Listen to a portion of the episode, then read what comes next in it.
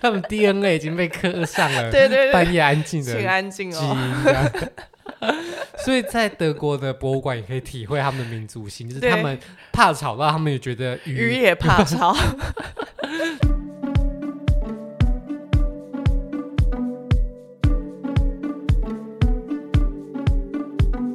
说到德国，你可能会想到柏林、慕尼黑，有些人可能会想到新天鹅堡、国王湖，但其实，在德国的北边也有在地人的私房度假景点哦。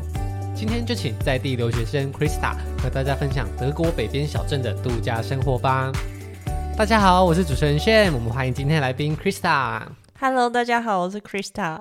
那我们今天呢，就是要邀请在地人来分享一下在德国旅行一些比较不为人知的地方。那我们今天介绍这些小镇呢，在台湾的游记其实资讯都非常非常的少，所以算是。比较冷门的景点，如果你今天是一个喜欢挑战冷门景点的、充满冒险精神的自助玩家的话，应该就蛮适合去听听看今天的内容。嗯，那我们先来分享一下，那你是怎么样知道这些小镇呢？嗯，一开始就是在德国开始念书之后，就会认识一些当地人。嗯，然后还有就是去一些大城市的时候，呃，因为火车不会有。直达的，因为买比较便宜的票的话，嗯、通常都要转车。嗯，那有些点是你一定要必须下站转车的，但那那个时候就会觉得说，哦，这里可能是一个大景点啊，所以那个时候就有下站转车，所以才会想说，这么多车交汇在这里，表示这里应该有商车，对，对了。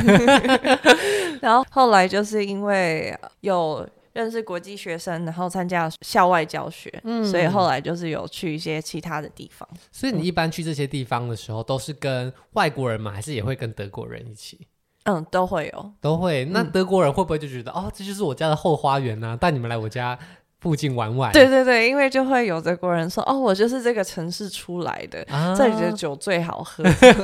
那你觉得在这些人带领下，你会觉得，哎？特别的不一样我？还是觉得，哦，大家应该都是觉得自己家的东西最好。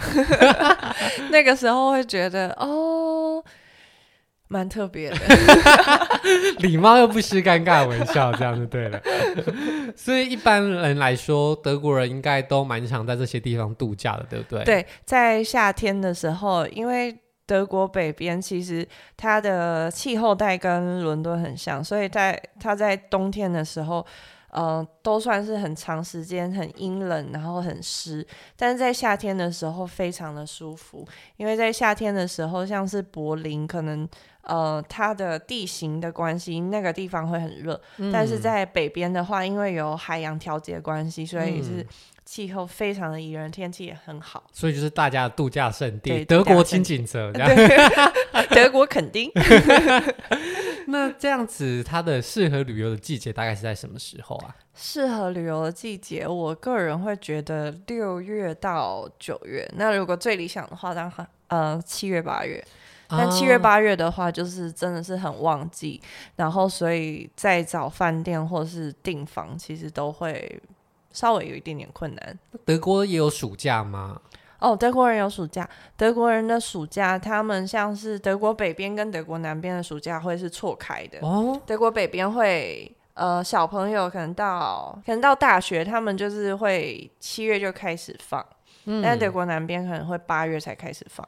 哦。嗯所以是政府要让大家分流，不要一起出去玩，是不是？对对对对对，哦是真的为这个原因，是真的，是真的。那这样在德国北边跟南边的好朋友就没有办法出去玩，一起出去玩。嗯，他可以在他要出去玩的时候，他去拜访他，这样也不错啊。哎，也不错，这个思维。尤其有朋友拜访的时候，你会有那种度假感，虽然你要上班，是他有度假感吧？对对对。那我们今天就要介绍你在德国这几个地方度假的经验。那我们这次要讲有四个地方，第一个呢，它就做乌瑟多姆，这是台湾的译名啦。嗯、那以德文发音要怎么念呢？呃，德文发音叫乌瑟多姆，所以它是一个什么样的城市呢？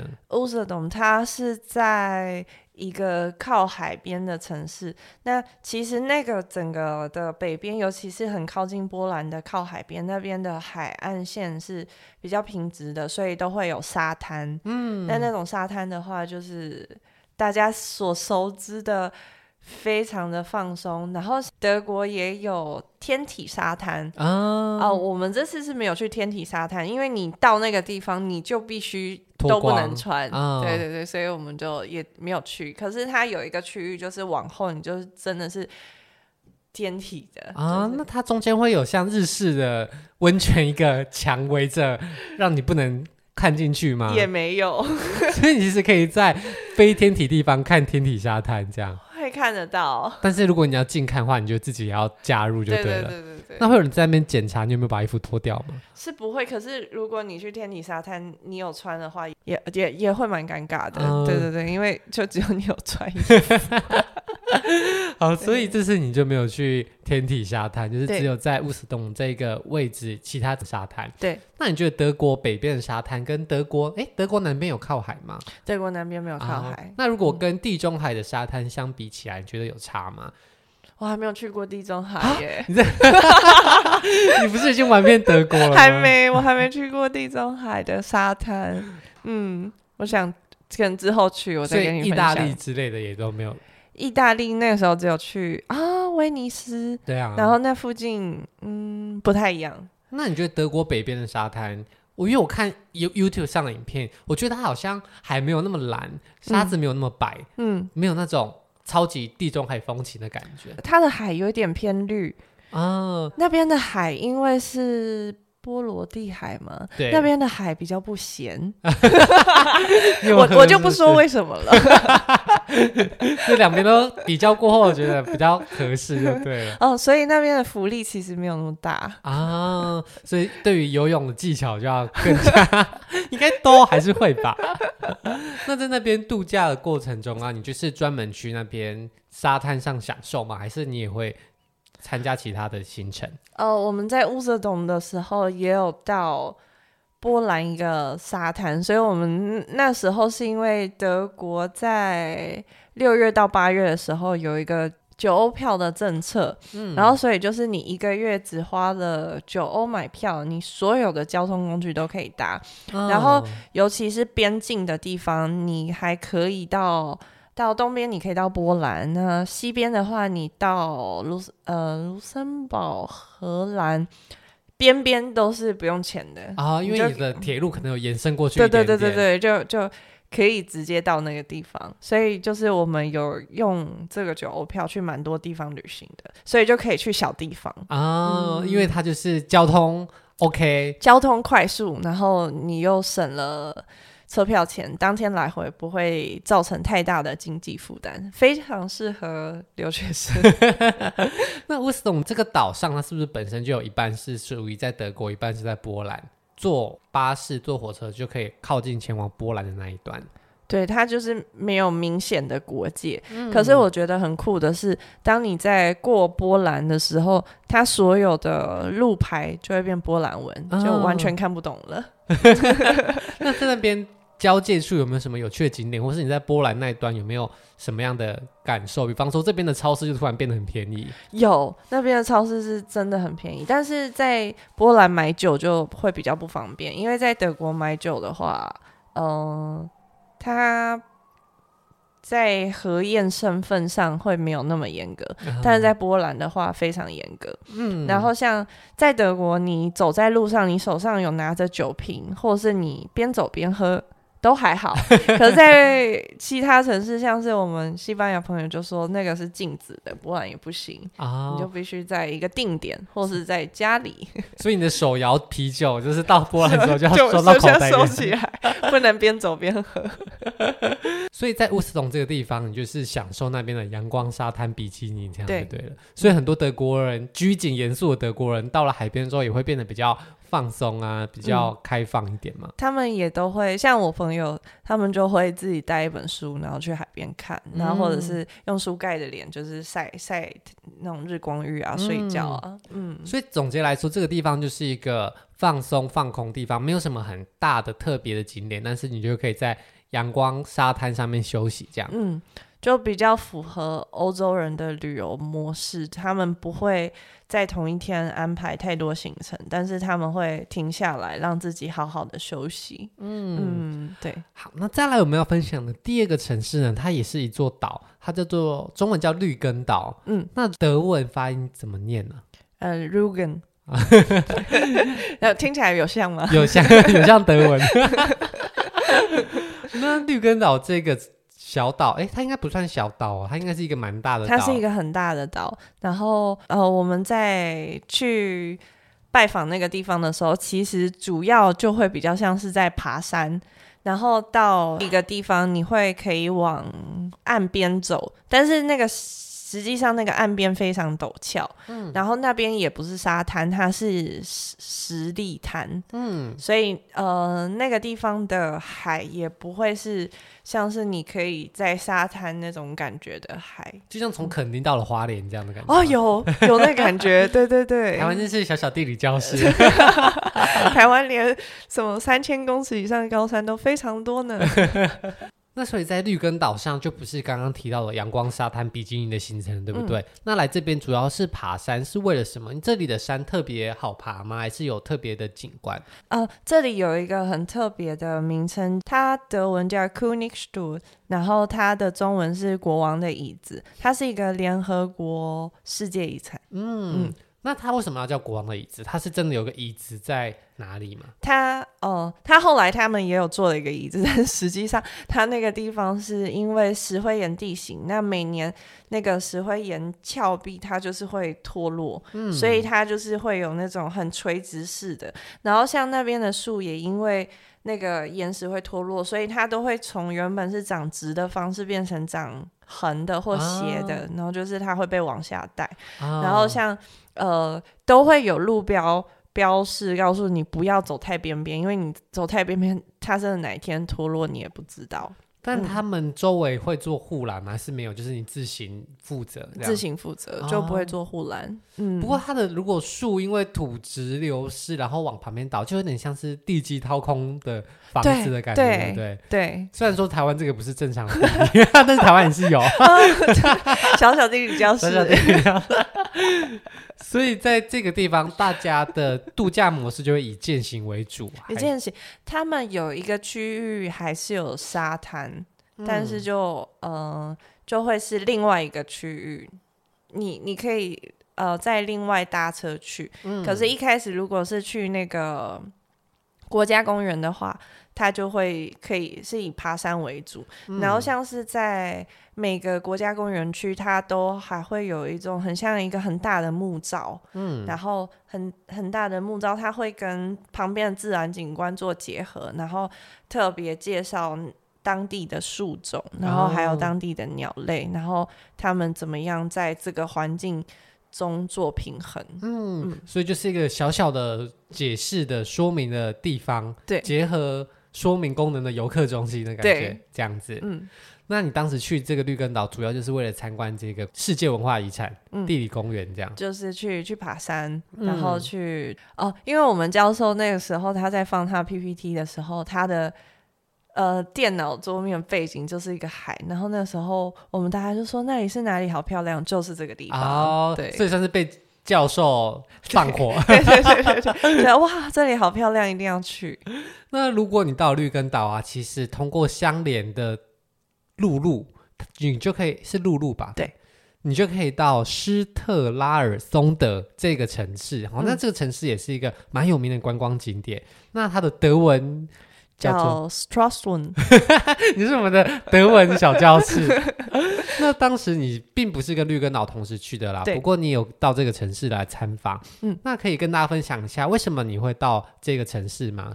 那个时候是跟国际学生的校外教学啊，对，所以它就是一天的行程。我们早上从我们的城市 Greifswald，然后就搭火车，然后到这个地方。那其实。在德国，因为旅游非常的盛行，那德国人也是非常的节节省节俭，所以像是如果你是一群人在德国旅游的话，如果你们当天有一些行程，其实都可以买五个人一张票的那种票。哦有这种团体票，团体票，然后它的团体价格是真的就变得非常便宜。像一个人，可能你原本去一趟，你买票要二十几欧，那你因为买团体票，可能就变五欧而已。啊，就一个人就分担削掉很多。嗯、对，对，对对。那你们这样会不会变成旅行团一定要五个的倍数？呃，也不用，你就就是大家一起削，对不对？对，大家一起削。没有说哦，你是没有凑到组的那四个哦。对，就没关系。那在这个施特拉尔松德，它有没有什么样的景点、呃、是你们校外教学特别安排去的？有，我们有先去参观教堂，但那个地方的教堂也是有那种呃很高的钟楼，你可以到最上面那个地方可以看风景。嗯，那斯特拉尔松它那个地方有很多的湖。然后我之前有参加过一个 seminar，就是那个湖其实都是以前的冰石湖，就是主要冰石湖就是原本的在冰河时期的那些冰在融化了之后，嗯、呃，还是有一些残存的冰，但是因为天气的关系，所以它的。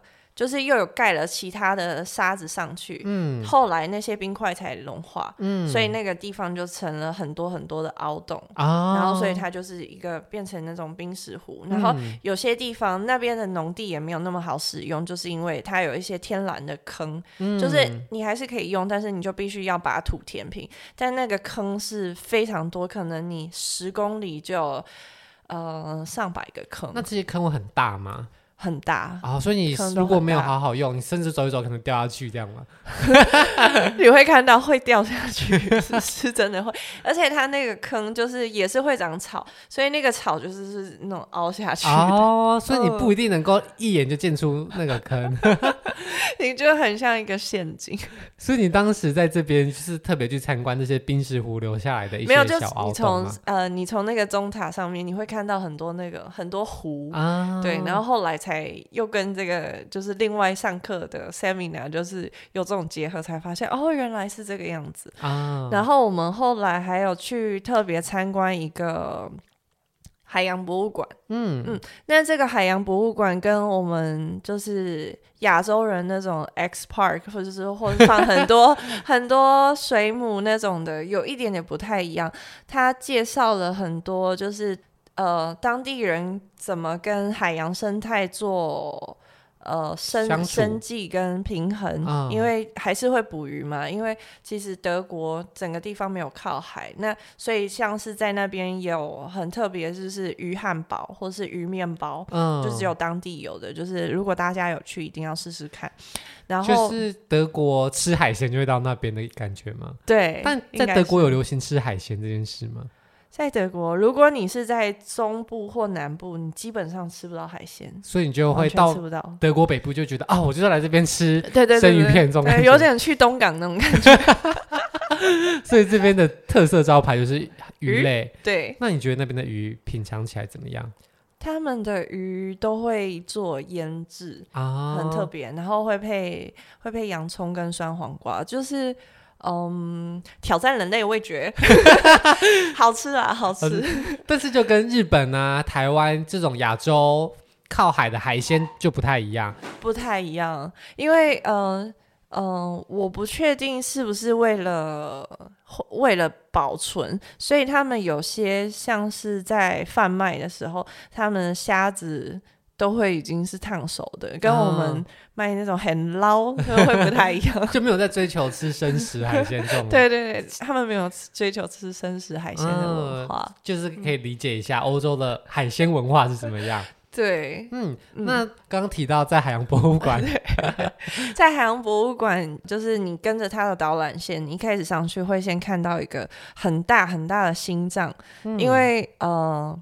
鲸鱼是哺乳类，所以它有一个很像人类的心脏。嗯、它旁边也有放了一个人类的心脏。真的吗？应该是真的。所以鲸鱼的心脏也是真的，是真的，就是是标本，非常的大。啊、然后它再继续往上走，你会看到一个很大的鲸鱼骨，那感觉就还蛮多博物馆都有。那、嗯、它还有另外一面，就是一个呃往外可以看到海的。呃玻璃窗，但它那个玻璃窗很酷，它上面都会有标，就是往这个方向是。可能就会标像什么赫尔辛基，或者是哥本哈根，哦、或者是雷克雅维克，然后哪个就是多少公几公里这样？对对对，几公里。它以是以船的形象去做这个路牌的感觉。对对对对对，它以一个就是视角，然后透过窗，然后去做，哦、也蛮有趣的，换一个方式展现。嗯嗯，然后在。这个博物馆，它除了介绍当地特有的鱼类，然后海洋生活方式，那它也讲了很多跟环保议题有关的。除了像我们知道的海洋垃圾之外，它还有特别讲到海洋噪音，嗯、因为。我也是很喜欢参观博物馆，嗯，我从来没有特别去注意海洋噪音这件事情，像是在潜水的时候，啊、呃，如果有一艘船很靠近或是过去，其实你都是可以听到船的声音。然后它那个地方也是有一个很像钟罩的地方，它会特地模拟鱼感受到那些噪音的那个噪音，然后还有那些噪音会对鱼类产生的影响，所以你就可以。让自己变成像一只鱼一样，然后听你是如何被人类打扰的。对，听那个噪音，因为呃，尤其德国是非常非常怕噪音的民族，他们呃，要么不是很吵，嗯、要么就是非常安静，就是你会安静到你不确定，就是室友有没有在家，就有时候可能会吓一下，就啊，你在家哦。就他们追求就是要很激进就对了。对，像像是他们的火车也都会有特别标示，这个是安静车厢，嗯、你在上面是一点声音都不能有啊。对，就这种窃窃私语也是不行，也是不行，完全就是就是要安静。然后像是德国的法律也都有规定，晚上十点到早上六点是不能吵的，就是如果你觉得有邻居很吵，都可以打电话报警，警察会来，就因为他太吵。那这个吵是有超过一个客观标准？没有没有，就是不能吵，就不能用声音，不能用洗衣机什么的。德国婴儿是半夜也不哭吗？可能会被打。没有婴儿可能都很早睡，因为他们爸妈也都九点多就睡了。他们 DNA 已经被刻上了，对对对，半夜安静的，请安静哦。所以在德国的博物馆也可以体会他们的民族性，就是他们怕吵到，他们也觉得鱼，鱼也怕吵。所以在这个海鲜馆就可以体会到不一样的事情。不过这里面就没有那种亚洲式有很多水族缸啊，摆很多鱼吗？有，他们也是有水族缸，也是有鱼，也是有水母。然后它有一个比较酷的是，它的那个水族缸从二楼到一楼。但你从二楼的那个角度看，是你会觉得它很像是在一个嗯德国的海边，嗯、然后它会有一些就是你可以让船拉的很大的大柱子，然后那些柱子上面就是会有一些什么海藻什么的。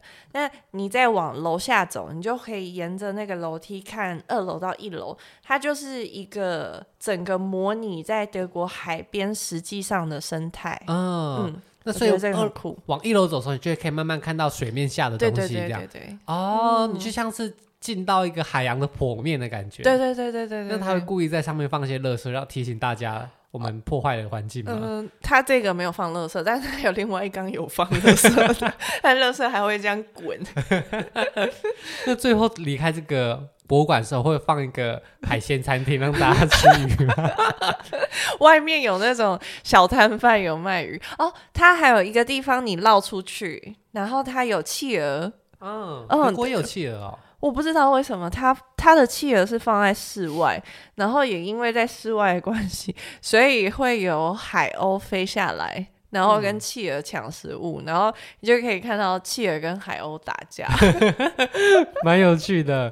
所以如果大家到史特拉尔松的这个地方的话，也可以一定要去参观这个海参馆博物馆。